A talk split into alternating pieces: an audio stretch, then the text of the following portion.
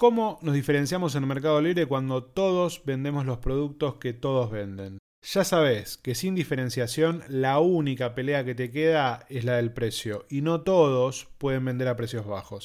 La dinámica de precios te lleva hacia abajo y se va comiendo de a poquito tu rentabilidad. ¿Cuál es la solución? Crear propuestas que tengan sentido para tu cliente, propuestas que estén en su contexto. En este episodio de Detrás del Algoritmo vamos a hablar de cómo crear contexto para tu cliente y de los cinco paradigmas de enfoque en Mercado Libre. En este podcast vamos a hablar de comercio electrónico, marketing y transformación digital. Juntos haremos que tu negocio alcance el máximo nivel. Mi nombre es Mariano Sirenas y esto es Detrás del Algoritmo. Arranquemos definiendo qué es valor para el cliente. Cada uno de nosotros le va a dar valor a cosas distintas, ¿no? A mí me puede interesar que una persona me atienda una vez que compré el producto y a otro le puede interesar que el producto venga con todas las instrucciones porque no quiere hablar con nadie depende de cómo seas y qué es lo que estás buscando, le vas a dar valor a una cosa o le vas a dar valor a otra. La función del vendedor es entender quién es su cliente e identificar a qué cosas les da valor. Bien, no hay nada peor que construir algo que nunca deberías haber construido. Entonces tenés que elegir dónde vas a construir valor. Tenés que empatizar, ponerte en los zapatos de tu cliente y conocerlo. No puedes pensar como vos, porque vos no sos tu cliente. Tenés que buscar la forma de pensar como piensa tu cliente para definir y elegir esos lugares donde vas a crear valor. O sea que para construir valor necesitamos saber quién es nuestro cliente. O sea, tenemos que conocer a la perfección nuestro segmento de mercado. ¿Todos son nuestros clientes? No. Eso es una expresión de deseo. ¿Querés que todos sean tus clientes? Es otra cosa. Podés empezar a construir distintos nichos y distintos segmentos. Para construir valor necesitas comenzar de pequeño, identificando esos pequeños grupos de clientes con determinadas características con las cuales te puedes comunicar. Para darte un ejemplo, no es lo mismo alguien que se compra un Volkswagen Gol que alguien que se compra un Volkswagen Gol, pero que además es del club del Volkswagen Gol, ¿no? De esos que se juntan los domingos al lado de la autopista a hablar de los autos, a hablar de las características Bien, son dos consumidores del mismo producto, pero tienen un abordaje completamente distinto.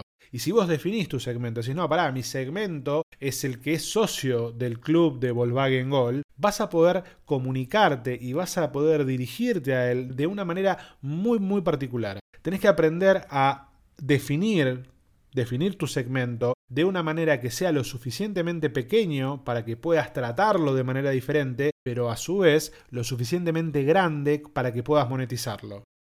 Una vez que sepas quién es tu cliente, tenés que conocerlo. ¿Qué es conocer al cliente? ¿Cuándo podés decir que conoces a tu cliente? ¿Tenés que saber qué comió anoche? No, claramente que no.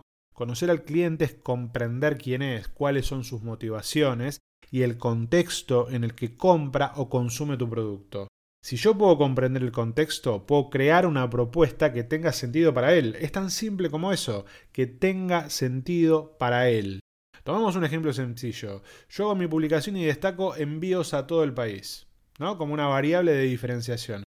Ahora resulta que la mayoría de mis consumidores de ese producto están principalmente en la ciudad donde vivo. ¿no? Entonces envíos para todo el país no tienen ningún tipo de sentido para ellos tiene mucho más sentido que yo diga envío dentro de las próximas 12 horas.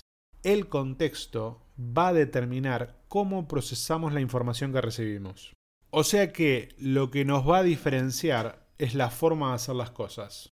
Si vos vendes un taladro y yo vendo un taladro de la misma marca, por el mismo canal y al mismo precio, ¿cómo va a elegir el cliente? ¿Al azar? ¿Va a acertar de ti? No, con alguno de los dos va a sentir menos fricción, se va a sentir más cómodo. Con cual, seguramente con el que comprenda mejor su contexto y logre dirigir una comunicación muy personalizada, ¿no? Comprendiendo el contexto del cliente, puedo desarrollar una forma de hacer y decir diferente a la de cualquier otro. Y la forma de hacer las cosas es lo que nos va a diferenciar. Picasso y yo, y pido perdón por la comparación, seguramente podamos usar las mismas acuarelas, el mismo lienzo, el mismo pincel, pero mi cuadro ni se va a acercar a un Picasso. Estamos en ligas completamente diferentes, aun cuando usamos los mismos recursos. Y esto es porque tenemos paradigmas diferentes, ¿no? Porque vemos las cosas de diferente manera. Porque él era un pintor y yo no, y no, no entiendo, y no veo, y no comprendo, y no manejo ese lenguaje. Entonces lo que genere aún con los mismos materiales, no va a tener el nivel que por ahí tenía Picasso. Entonces, entender que la forma en que vemos las cosas es lo que va a determinar lo que podemos hacer. Las cosas que hacemos dependen de las cosas que vemos, o que podemos ver en realidad.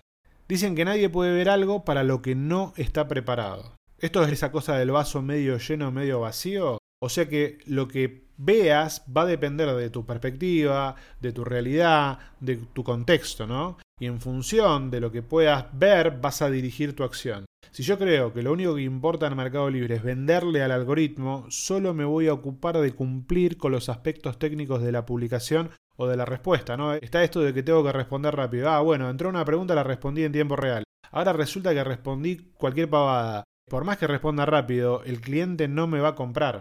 Claramente no me va a comprar. O sea que lo que hacemos depende de cómo vemos las cosas. Y las cosas que vemos dependen de nuestros paradigmas, de nuestros modelos mentales, de lo que aprendimos, de nuestra experiencia. Lo que pasa es que en el digital es todo muy nuevo, ¿no? Hay personas que todavía están tratando de formar esos paradigmas. Esto es como querer visitar y recorrer una ciudad con el mapa de otra, ¿no? Esto no es como en Matrix que te enchufan el programa y aprendes del mundo digital en un ratito. Sí hay personas que dominan la técnica, pueden hacer una publicación a la perfección, dominan la plataforma, pero todavía no tienen incorporado el paradigma para impactar en el cliente a través de la plataforma. Entonces tenemos que construir estos nuevos paradigmas. Hay cinco paradigmas para enfocarse al mercado libre. Cada uno de estos paradigmas es como una capa que se establece por encima de la otra, ¿no? generando una adición al modelo anterior no es un modelo sustitutivo, sino que es un modelo acumulativo. A medida que avanzo, mi modelo mental se expande y puedo ver cosas que antes no veía. El primer paradigma es el técnico. En el primer paradigma, la visión está puesta en cumplir con los requerimientos técnicos de la plataforma. Solamente el hecho de completar toda la información es suficiente. Yo puedo poner cualquier cosa, ¿no? Algo que más o menos tenga sentido y la plataforma me va a decir que está ok. Por ejemplo, puedo subir 10 fotos de buena calidad con fondo blanco, sin marca de agua y para el algoritmo voy a estar bien. Pero para el cliente, si la foto no muestra lo que tiene que mostrar, no tiene ningún valor.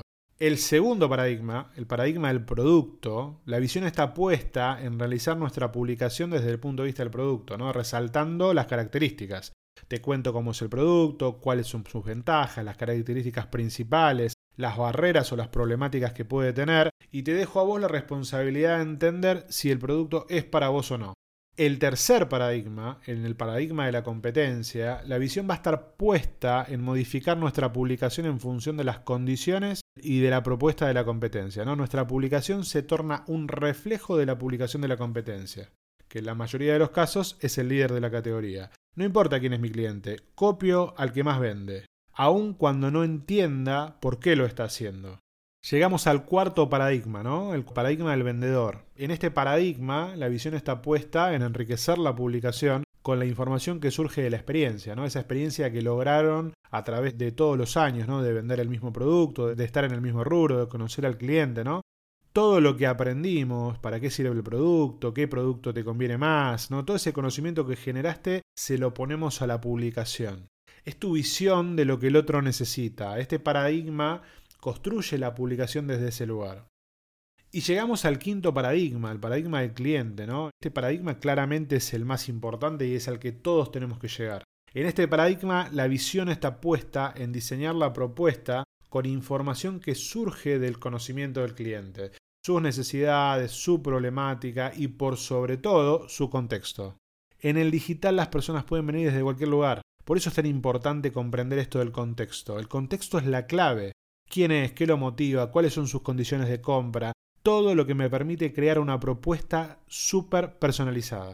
Para poner en extremos, supongamos que vendemos taladros. En el primer paradigma tenemos una publicación de catálogo con una oferta de un taladro que sirve para cualquiera. Lo vendo por precio. Y en el quinto paradigma tengo un taladro profesional orientado a carpinteros, hombres de más de 50 años que viven en el interior del país. Esa especificidad es la que me permite crear contexto. Hagamos un recap. Si no te diferencias, el único lugar de diferenciación es el precio, y no todos pueden vender a precios bajos. Tenés que tener una estrategia distribuida entre catálogo y long tail. La dinámica de precios siempre te va a llevar para abajo. ¿Cuál es la solución? Crear propuestas que tengan sentido para el cliente, propuestas que estén en su contexto. Y acordate de esto, contexto, porque vamos a hablar mucho de esto. ¿Qué necesitas para crear propuestas con contexto? Definir quién es tu cliente, conocerlo, comprender qué es de valor para él. Lo que nos va a diferenciar de otros es la forma de hacer las cosas. Y las cosas que hagamos dependen de las cosas que podamos ver. Y las cosas que podamos ver dependen de nuestros paradigmas. Y ya sabemos que existen cinco paradigmas de trabajo. Un último mensaje. La velocidad para aprender de tu cliente es quizás la única ventaja competitiva que puedas sostener en esta nueva era. Llegamos al final. Si querés recibir todas las novedades, podés seguirme en Instagram, Twitter, LinkedIn o cualquier plataforma. Estoy como arroba Mariano Sirena. Gracias por escuchar y hasta el próximo episodio.